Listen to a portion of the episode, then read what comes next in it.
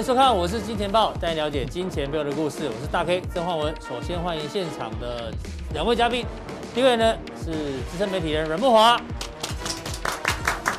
第二位是财经 V 怪客，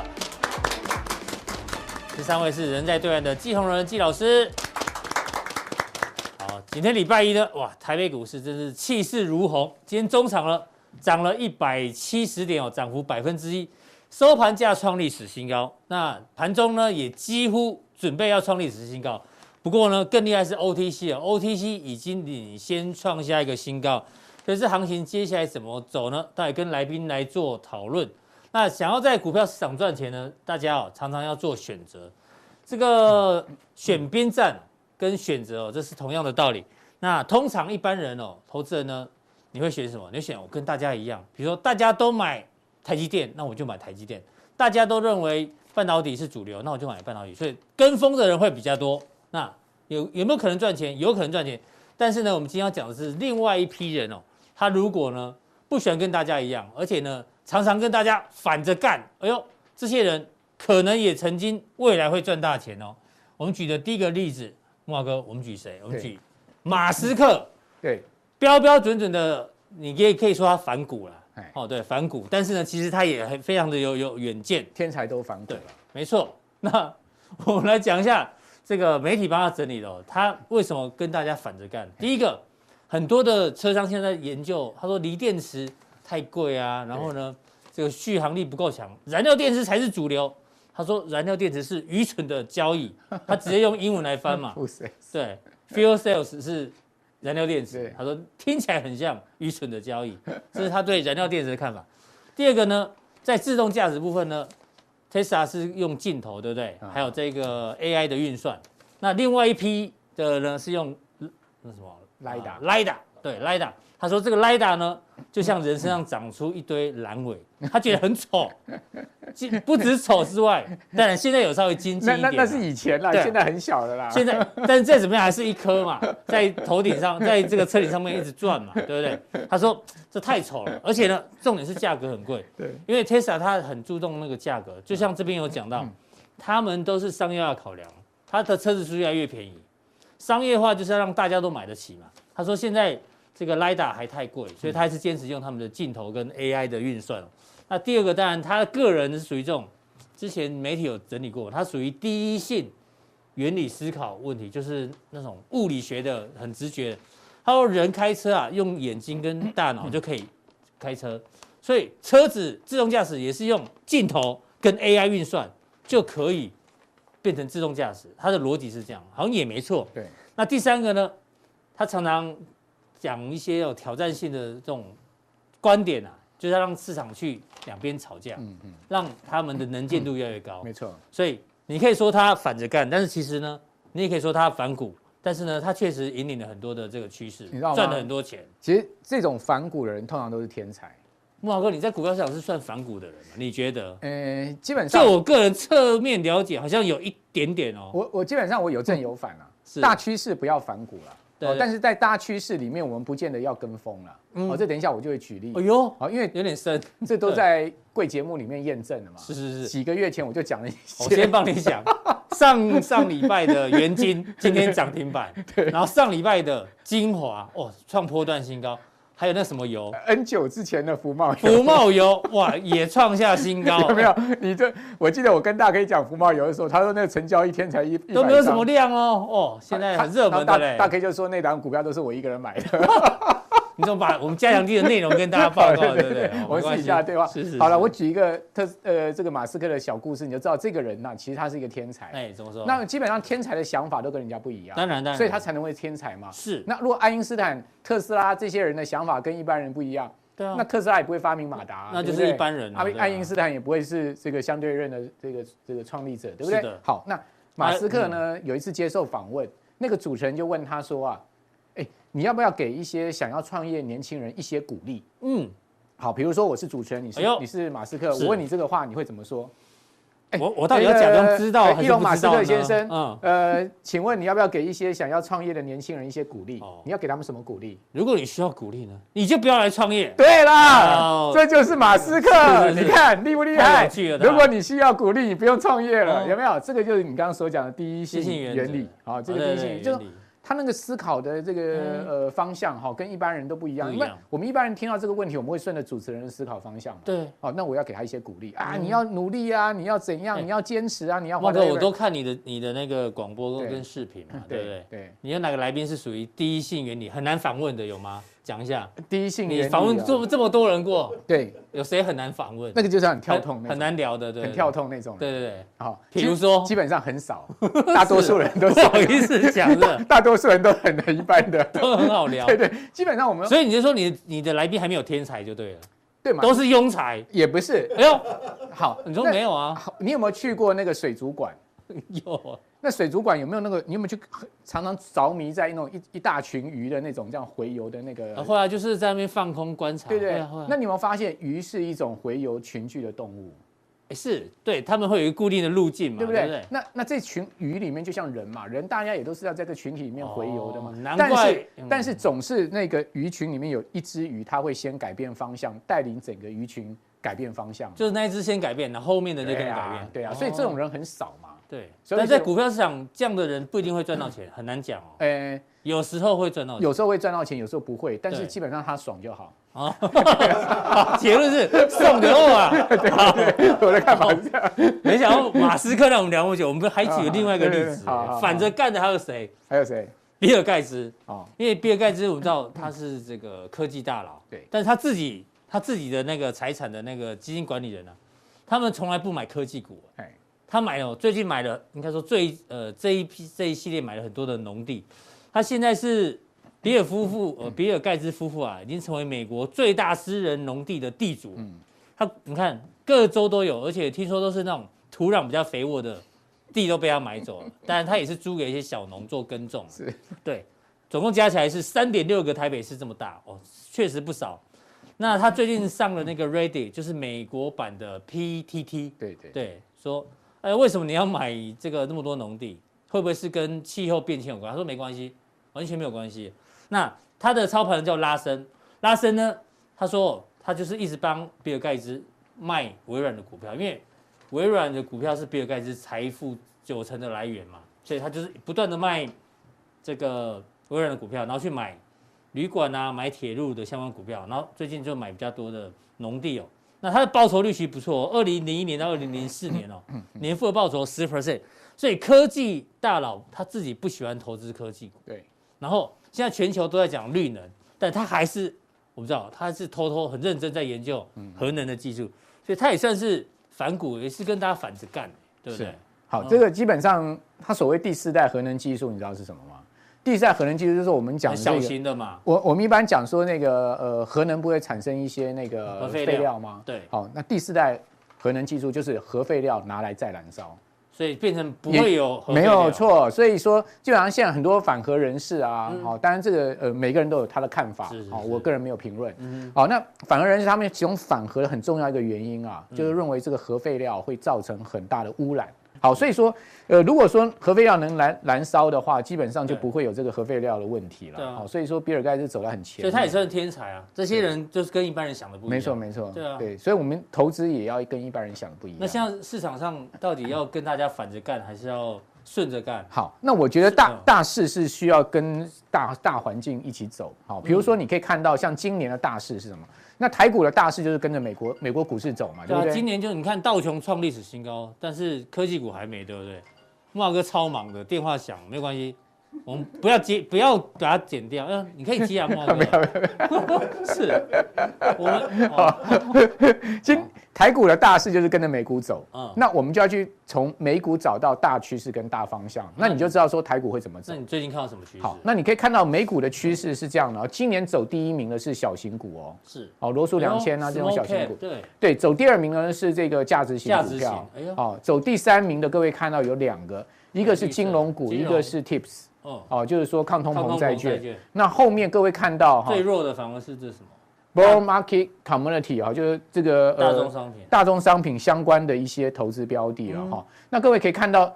小型股、金融股、价值型股票跑前面，其实有没有像台股今年有很多股票异军突起？对，你看，就像今天嘛，OTC 已经创高了，加权还没创新。没错，好，所以这也是小型股跑赢大盘的一个主要很明显的例证。嗯、那今年也蛮多价值型股票这个异军突起，这等一下我再跟各位报告。那像富邦金啊，这个国泰金今年表现的也不错。对，好，那我们来看到就是说。在科技股的部分哈，最主要还是观察费半嘛哈，因为费半已经一根长红拉上哈，过了季线，嗯，所以我认为美国股市可能最危险的时间点已经过去了。最危点、最危险的时间已经过了。对，所以大环境上面，为什么上周五台股开始转强？我觉得大环境上面它是跟着美国股市这种呃整个趋势跟方向在走哈。那尤其是上周五美国股市呢，道琼是创历史新高，标普也创历史新高，所以基本上哈，就是说。呃，船厂股的部分、工业股的部分呢，它还是很稳的一个在往上多头的一个表现。所以，那台股为什么今天能过高？我觉得这也是一个很重要的原因了哈。那呃，我再跟大家讲的是说，其实注意这个周期性股票，我们从美股也看出来一些趋势跟方向。比如你看到美钢这档股票呢，蠢蠢欲动，已经开始，它就是沿着季线，很明显的是一波拉回，一波上升，一波拉回，一波上升，似乎要展开另外一波攻击。那拜登三月三十一号会到匹兹堡。嗯，哦，大家都知道，宾州的匹兹堡呢是所谓的世界钢都，对，哦，或者美国的最重要的钢铁城，去发表他的这个呃基础建设的一个这个方案的宣告。对，因为匹兹堡的那个美式足球队就是钢铁人队，对，钢铁人队。好，那呃，他到匹兹堡去呃宣布这个基础建设。我们知道它的一个基础建设的这个方案是三兆美金，对不对？甚至有估到四兆了。甚至有人讲，民主党有些激进的议员，正在演你十兆的计划，嗯，也就是说十年十兆，每一年一兆。他这个三兆是十年三兆了，对，哦，就十年里面花这三兆。那拜登呢？呃，已经确定啊，他会把这个三兆计划切成两部分。嗯，他在匹兹堡会先宣布，就是说在基建的部分，是然后后面呢，所谓社会建设的部分呢，包括什么学校的改建啊，嗯、这些社区大学啊等等，好，那会在两个礼拜之后再宣布哈。嗯、所以刚才可以看到，特别去注意哈，像最近这一阵子啊，可能美国的钢铁股会有所表现，比如说你看纽克钢铁已经创新高了，嗯、好，那呃 CLF 也也在往上走哈，美钢也是。在往上走的一个态势，这都是你长期追踪的。对，另外我再介绍一档这个泛艾克的 M O O，这档是 E T F 呢，它是一个呃农粮的 E T F。农粮 E T F，那大家你们发现，它也走的季线很稳的一个上升角度。是，哦，所以说它每一次拉回到这个季线附近呢，基本上就是一个波段低点。所以各位也可以注意，就是美国现在整个农粮的题材。嗯，好，我今天会跟大家讲说。我认为第一季到第二季的所谓五五大资产题材布局的机会，哦，给大家五大类股五大方向。对，五大方向。那那这个五大方向有顺势的，有不是顺势的。哦，就你刚刚讲的是可能有反的，对，哦，有这个有的要顺着，有的顺着大盘的大方向在走的哈。这等一下都会跟各位一起来报告。好，那你看到这个是德州仪器，那大家都知道德州仪器呢，就是 Intel 说要做这个晶圆代工之后，相关的概念股都喷了。对。那德仪先前不是受到德州冰风暴的这个影响，负面影响，但是你看到它跌破基线，它很快站回来。那在上周五，它再创了新高了，哦，这已经到一八八，它大涨五趴。对，好，那德仪是做什么？大家都知道它做类比 IC，嗯，好，所以我们可以去特别注意台湾相关的顺势的，好，这种类比 IC 的相关的公司。理解。好，因为德仪它是有全世界类比 IC 的龙头嘛。是。好，所以说我今天要跟大家报告的，就是说。呃，我认定会有这五大类股。对，五大类股。嗯，好，第一个纺织原物料，第二个食品大宗农农粮，第三个类比 IC 跟 MCU 晶片。是。好，第四个呢就海空运价的部分。嗯。好，总共五大这个资产的一个布局方向。好，非常谢谢慕驊哥今天带来的这一个分享哦。待会呢，到底这五大方向相关的个股呢，请锁定我们的加强定。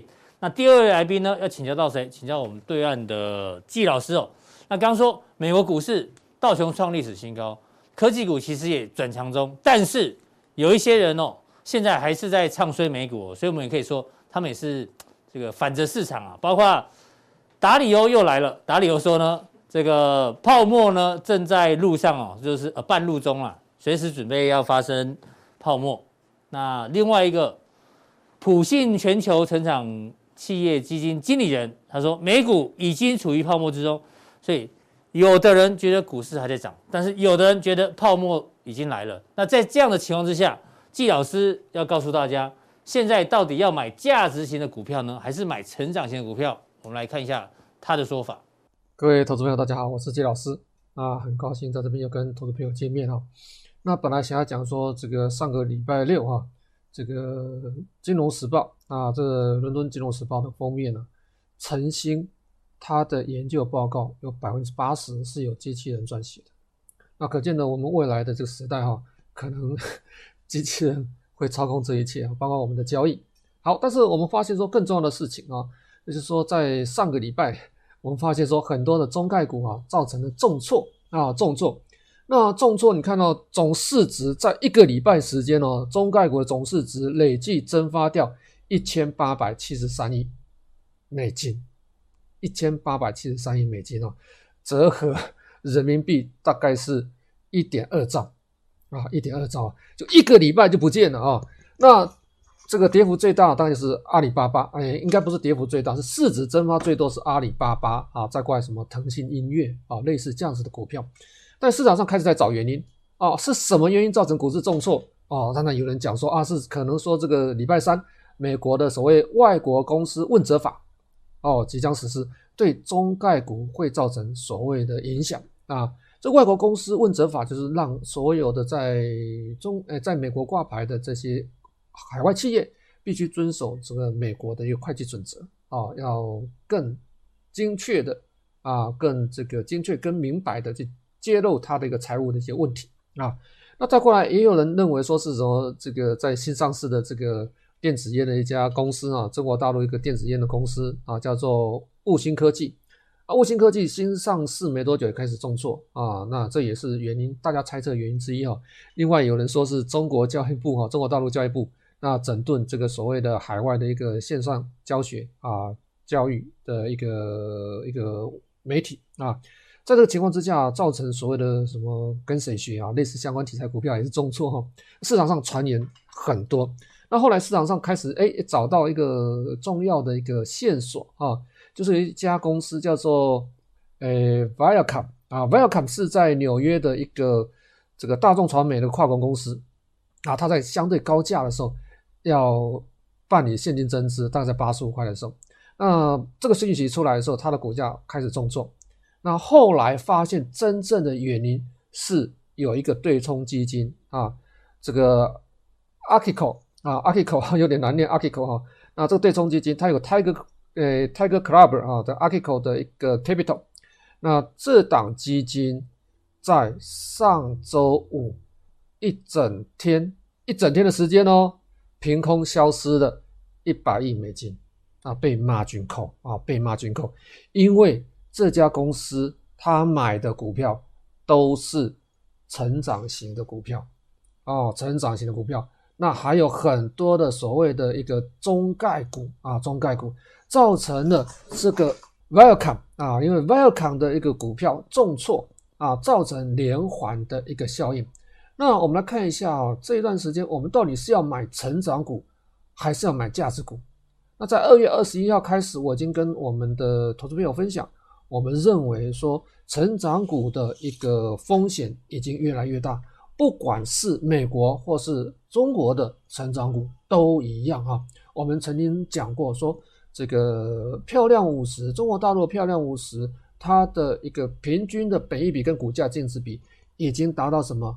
达到均值的四倍标准差，所以它的风险很大。那看爱奇艺哦，在上个礼拜一啊，一个礼拜时间哦，跌幅大概跌掉了这个三十七点六啊。唯品会也是一样，跌幅大概三十一点一。那我们认为说，中概股这些没有获利的公司，其实它的风险其实是很大的。除了这些中概股以外，还有很多怎么样成长幅度太大的股票。也是一样哦。我们刚才讲的是什么？Viacom 啊，Viacom 还包括什么？Discovery？为什么？因为短时间，所以短时间就是半年、一年的时间。疫情之后，短时间涨幅三到五倍，那你说它的风险大不大？那导火线其实大家找出来了，其实就是上周一啊，我们说的这个，Welcome 啊，宣布要办理。现金增资两千万股的现金增资，而且在什么在股价高档区最高的位置，你看看就在这最高位置附近，然后在八十五块钱。这个消息造成了这档股票的一个重挫，最重要引发了什么？我们刚才讲的这个 Archegos 这家基金的一个重挫，连环反应。为什么 Archegos 股价会重挫？因为 Archegos 这家公司它主要持股就是什么？就是 Viacom，就是 Discovery，还有很多什么中概股。这家公司的基金经理人是什么？韩国人啊，韩国人。那他的一个资金大概有一百五十亿美金，一百五十亿美金，他做了四到五倍杠杆，所以他的资产规模大概是八百亿。光上个礼拜五一天时间，外资在国外哈，这个国外资金总共卖了三百亿美金。那这个基金啊，Archegos 这档基金损失就一百亿。这个卖压应该今天还会持续啊，开盘的时候应该还会持续啊，这个是我们要去思考的问题。在上个礼拜五，光礼拜五哦，高盛一家就卖了一百零五亿哦，包括了我们讲的这个所谓的 Viacom 的股票，包括中概股，包括 Discovery 股票，除了高盛以外，包括什么？大摩卖出四十亿，早上卖出十亿，下午又追加四十亿哦，周末的时候哈，大宗交易又再卖出二十二亿。那受伤惨重的包括什么？包括野村证券啊，野村证券为什么呢？啊，因为 Article 这家公司它主要的交易的一个这个公司证券公司就什么？就在野村证券，所以野村证券在盘中的时候，今天早盘一开盘跳空开低，啊，重挫了十五%。那我们来看哦，这个蝴蝶效应哦，可能还会持续。哦，我们说木姐他持有的股票其实都是相对的高档，包括持有什么都是高成长的股票，包括什么特斯拉，包括比特币，包括这些高风险的标的啊，所以我们必须要去留意这个现象啊，这个现象，这个现象如果持续下去的话，其实并不是好事啊，对全球的股市并不是好事。那我们说这一段时间。我们看到美国的资金大量流到什么债券市场，跟什么股票市场啊？从这边我可以看到很明显的债券市场跟股票市场都有资金的流入。哦，那个蓝色、深蓝色的是债券型基金，那这个所谓淡灰色的是股票型基金。市场资金太多，都流到了资本市场上去。但是债券型基金哦，我们看到所谓海外资金其实是在撤出的。那最大的苦主买主是美国财政部啊，包括它的公债啊，都是自己啊自己买自己的一个债券啊，这是我们要去思考的一个问题。好，那在这个情况之下呢，我们说会不会出现灰犀牛或是黑天鹅？可能已经有很多的灰犀牛在面前了，但是我们视而不见。黑天鹅是极端事件。啊，极端事件其实应该也有极端事件会发生，那会不会引发所谓蝴蝶效应？我们必须思考这个问题。蝴蝶效应就是说，可能中南美洲一个蝴蝶啊，在这边挥响挥舞着翅膀，可能引发了什么太平洋彼岸哦的一个风暴都有可能。那我们看说美美股在这一段时间，我们说它的一个诶价值成长比啊，价值成长比已经到客机泡沫化。那一段时间的一个相对低点，也就是说，成长型股票涨幅太大，已经远远这个超过了价值型股票，它的比值已经到极端值啊！这个极端值是在科技泡沫化之前，那时候大家的资金都买什么？都买科技类股，所谓成长型的股票，这是我们要去注意这个现象，它已经到极端值，已经跌破了我们讲的。当初科技泡沫化之前的一个低值，啊，大概是零点六一，目前这个状况，所以这也是个警讯。市场资金会不会从成长股身上抽回来，跑到价值型股票？我们看中国大陆有这个迹象，其实在美国股市也有这个迹象，而且这迹象其实也有越来越明显的现象。那这是这个中国大陆的这个，他们把这个价值成长把改成所谓的成长价值的一个股的一个比值。目前来看，哦，中国大陆的一个信贷的周期还是属于宽松的一个阶段，啊，比较这个深色的这条线，那比较淡色这条线啊，是它的一个成长价值比。那我们看成长价值比，其实从高点有往下修正，就从过完年之后，我们说中国大陆的漂亮五十开始做修正。那这是我们要去思考的问题。中国大陆其实已经知道说，哎，这些股票风险很大，它自己戳破这个泡沫啊，所以修正哈，我个人认为这种成长型、成长型股票的修正应该还没有到头，所以我们的投资朋友可能要去思考这个问题。好，再过来我们看入股的一个估值啊，入股的估值啊，就是我们包括了上证啊跟深圳股票的估值从高点做修正，那目前来讲。其实是在合理位置偏高一点点的位置，啊，比合理的位置还偏高。那为什么估值还会那么高？很重要的原因就是我们讲的成长型股票，成长型股票的一个价格还在高位，所以这些股票跌深了会有反弹。但是反弹之后，我认为我们讲过了，你要放在口袋里，当做你口袋名单。但是股价的修正可能还没。还没到头啊，还没到底，所以反弹之后你要做的事情是减少持股。那目前来讲还不适合啊去做所谓大幅的一个抢短的动作。这不是举例子啊，举例子啊，这个是这个入股哈。目前来看呢，从这个高点啊，跌幅跌幅超过三十 percent，最高点跌幅下来的股票，目前来看哈。这个跌幅最大的哦，是这个立讯精密啊，包括这个我们的沙拉油的金龙鱼、阳光电源做光伏的长城汽车啊，新能源车概念。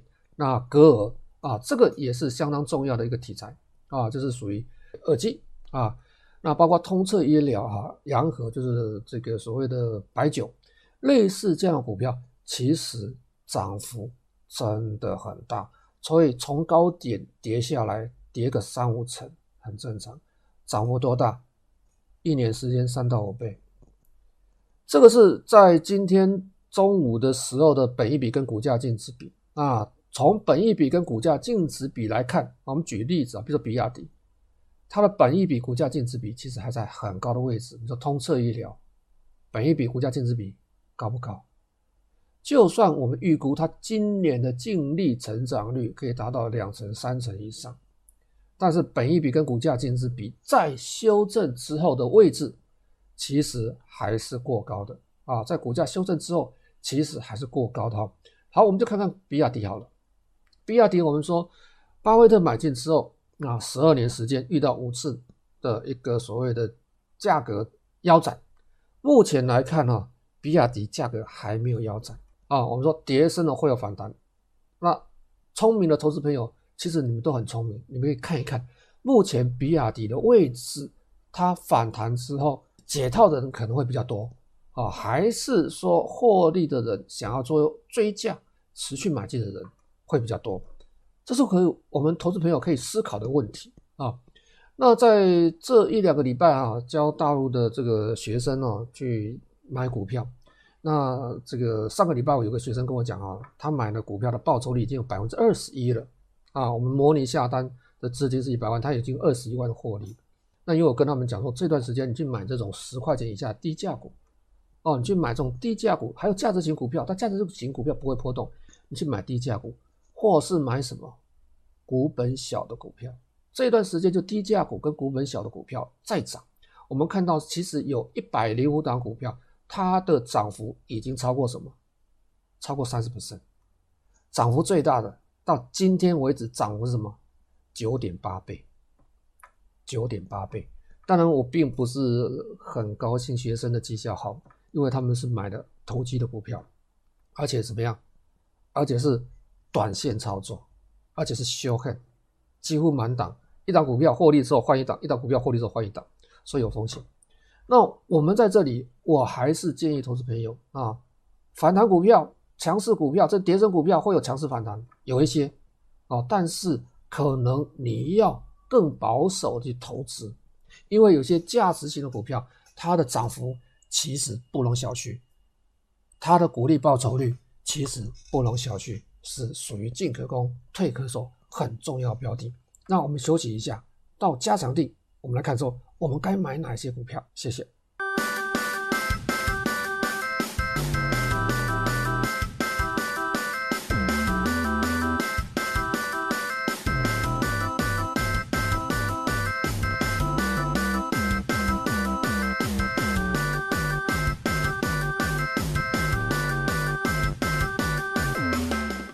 刚刚前面聊到呢，赚钱呢，有时候呢要选边站，但有时候呢也要反着干。那现在呢有另外一个，就是 V 怪哥一直提醒大家，美元指数的这个干扰到底会有多大？我们先看一下，哎，投行高盛呢，既然跟市场的看法相反哦，他也是算是反着干的哦。他认为美元会继续走跌，因为几乎我们这个从年初讲到现在啊，很多人都认为哦，今年有通膨预期，有升息预期等等，所以呢。美元应该会走强，确实美元这一波还蛮强的。但是呢，高盛怎么看？我们来跟这个 V 怪哥讨论一下。他说，现在市场对于 FED 的鹰派啊，过于期待太高。他说没那么快，应该要等到二零二四年才会第一次升息啊。那等于是二零二四哦，两年后，这是高盛的看法。我们讲说，之前我们在预测就是说二零二三嘛。对啊。他所以他他他比你还反骨，他说二零二四才会升息啊。第二个呢，为什么美元会走跌？因为全球现在都在打疫苗了，对不对？哦，所以刚刚讲到反骨，而且我知道，嗯，Vincent 就是反骨啊。哦，对，Vincent 的中文就是 那个哪一国画家？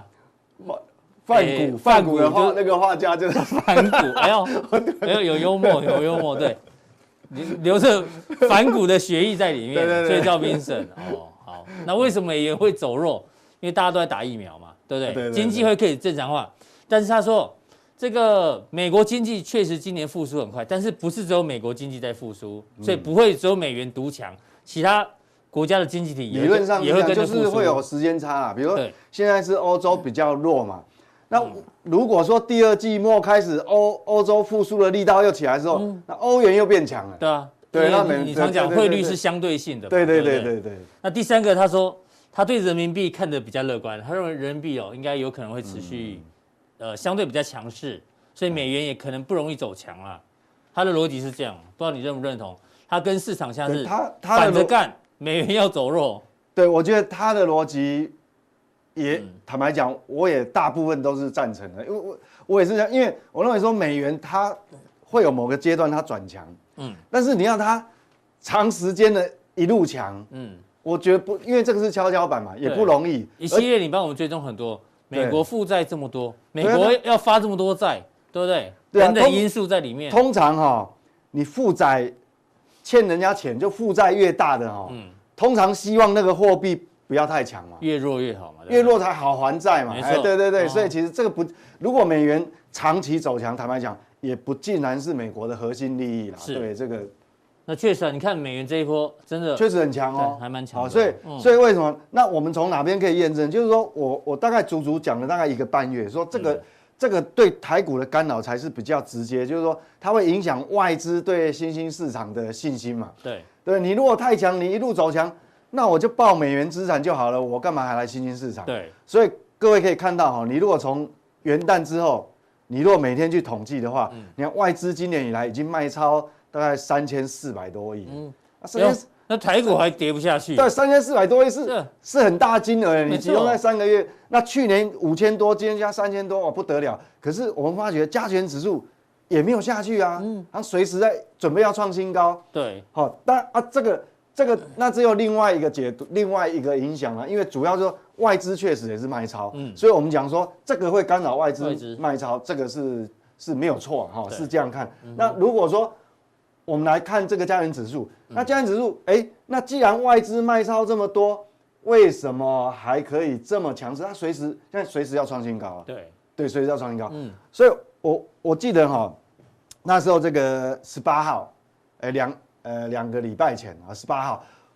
我在节目上讲，我那时候讲说，我定调之前讲说应该是区间嘛，就利率公债值利率在升的时候应该是区间，我不认为会走空。是，但是后来在十八号的时候，我认为往上突破的几率比较高，是比往下跌破的高嘛。是。那我们现在如果从两个礼拜前一路验证到现在，哎，真的渐渐渐渐它是越垫越高。准备要创新高，对啊，随时要突破。对，那当然有一个板块，它是已经领先创高了，就是刚前面讲的 OTC。OTC，OTC，对，就 OTC，因为每天都有很多股票涨停板，所以我所以我因为是这样，我们先验证。所以为什么我上礼拜还讲说，我们不要轻易放弃机会。对，好，你只是需要，你需要的只是一个风险控管的机制啊，而不是放弃机会。你看嘛，这个一路这样往上垫高。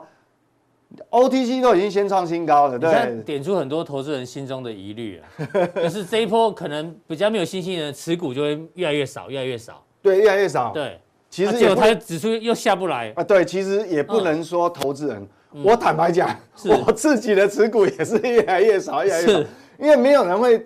没有人会知道说后面会怎么样。嗯、对，那我越来越少，其实并不是说我认为它会跌。我那时候提醒说往上过高几率大，只是我认为，因为我想买的标的，我想再买便宜一点是。哎，我想买便宜一点，人都是贪心嘛。对对对。因为我想买更便宜，所以一直在等那个便宜，就后来证明了没有没有更便宜，没有更便宜。所以我我觉得这个就是新生。那为什么还可以维持高档？我还是我已经提了不止一次，很多次哦。然后就量。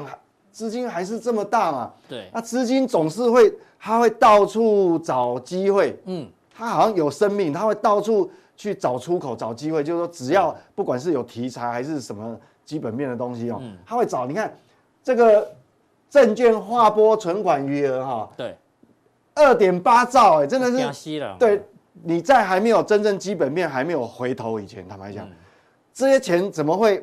会安分守己就躲到定存里面，我觉得不太可能啊！我要跟投资人报告，主要就是这一点。那你 M one M one B 的这个动能，你看这么强还是这么强？所以，我我认为说，我还是原来看法，就是说，但最后加权指数会不会创高，甚至在一路一路连续创高？嗯，我也没有百分之百的把握。嗯，但是很显然就是说，至少哈，你在基本面还没有任何呃特别的瑕大的重大的瑕疵哈。我想这个往上垫高的力度还是会非常高啊，所以所以接下来我要跟各位讲说，其实要点出大家的问题。对，这个是其实都是交易策略，包括我自己。我坦白讲，我这一季我也要检讨，为什么？我虽然股票有赚钱，可是我的期货户头也是小赔啊，也没有赚到钱。你上个礼拜有提？对啊，就是说去，可是我们要想想清楚一点哦，就是说你空手也是风险。就我刚刚讲，我的持股慢慢慢慢往下滑，降低了。就发觉指数越来越高，对，指数越来越高，随时要创新高，那我也不对啊。嗯，但是我们回过头来检讨自己，说真的，趋势产业其实一直都没有变呐。没错，变的只是我们自己的情绪或者贪念，对，好，或或者其他的因素。而且趋势产业不用我们告诉你，你自己都知道，你一定讲出来。五 G 电动车，这我们讲了很久，绿能你一定讲得出来。对，全是你的你的心情在变。对，全市场都讲得出来了，讲那么久。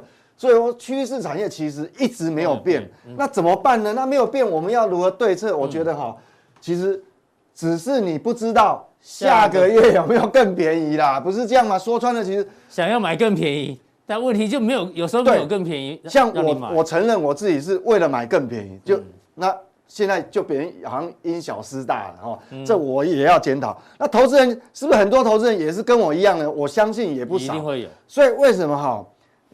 各位投资人，你有没有想想想看，很多市场很多不是学很多什么技术分析啊什么？对，其实这个技术分析这个时候就派上用场了。嗯，因为技术分析你学了这么多的种种的技术分析，你花了很多学费讲座，不管是几千几万，是，为了就是什么？嗯，有没有更便宜的价位？那技术分析确实对你会有一些帮助了。好，就是说那个切入点。所以我你跟我的问题一样，趋势产业都没有变，只是。我们想要买更 便宜，你因为你不知道下个月有没有更便宜，所以我为什么我从很久以前我这就强调，在交易策略上面部位的控制，嗯，是很重要的。对，部位就是说你一个标的你涨很多了，嗯，你可以一部分获利了结，把现金收回来。对，那当你有那个弹性，对，有弹性的时候，你现金收回来，即便你不知道下个月有没有更便宜，那你可以多少买一点嘛，是，好分批买。我我现在接下来就举很多。案例哈，好，我想说，哦，这个是联发科，五 G 大家都知道，大家知道，大家都知道。那联发科基本面好不好？当然好，但它有没有竞争力？这不用我讲，大家不会有说联发科这家公司是有问题。但是它也曾经跌破季线，不，跌破月线啊，然后跌破蓝色，这个是月线。是。那你看这个，你如果后面你没有看的话，这有没有像要做头？有，也是会害怕。而且颈线要破了，对，怎么办？你你还是会。还是有一个小小的头嘛。那那你这下完了，到底是要减码呢，或是停损？有赚钱，当然也有人赚钱。嗯，是要获利了结呢？对，还是要逢低加码？哎，这两个就完全不一样。因为获利了结是卖出啊，嗯，那逢低加码是买进啊。对，但是你如果看到今天，它还是往上。对啊，如果你那个时候选错边，你选到把股票卖光光，你现在会捶心肝，你知道吗？对啊，现在就你就陷入决策者困境。嗯，好像你现在如果卖光光的时候，那你现在到底要？要怎么办？要怎么办？要要追回来还是怎么？嗯、所以一样，所以我们从这这个很多案例哦，不，所以我但是再好的标的，它也不会天天涨嘛。我们一样，嗯、比如今天这档股票很凶悍哦，涨停板、哦。微风电子涨停。嗯，我一样刚刚讲的那个题目就是说，这些趋势都没有改变。微风电子是做什么？关键是跟那个高我们讲的高速传输运算、高速传输、高速运算有关系的嘛？嗯。我们知道有个千金股很凶悍，好贵哦，祥硕五二六九祥硕，对对对，跟它做一样的类似的东西。对，它这就号称小祥硕嘛。嗯，那虽然我没有，我没有，呃，我不曾经把它当为范例来举例，但是不代表它趋势不对啊。其实我为什么当初，其实我这个都是在我口袋名单里面，但是我为什么没有把它拿出来当范例来讲？嗯，就我刚前面我我犯了这个错误，就。你想要想要有更便宜的价位，产业趋势 是对的，高速传输很对，大家可以讲的没有错。我现在有没有讲到你的心声？就是说，其实趋势一直都没有改变哈，只是很多人跟我一样，我一直在等更便宜。结果你看，因为为什么？因为它这这是刚刚挂牌嘛，我记得。对它，它跌破，它在这个季月季线之下，然后上面一直一直没办法突破。对，我。知道它趋势很好，公司很好，对，但是我就是在等更便宜，更便宜，结果已经没有更便宜，就就连拉两根，哎呀，对不对？嗯、所以这个是不是就是你跟我的这个镜头哈？这个这个都是一样，镜头对不对？一样。那这个一样，好，比如说哦，这个有讲，我们当范例讲，哎，这个当初我们推那个当范例的时候讲的时候，哇，很便宜嘛，是。那涨了一波，那你如果后面去追高，它爆大量，哎，我们那时候有讲哦，周转率太高，太高了。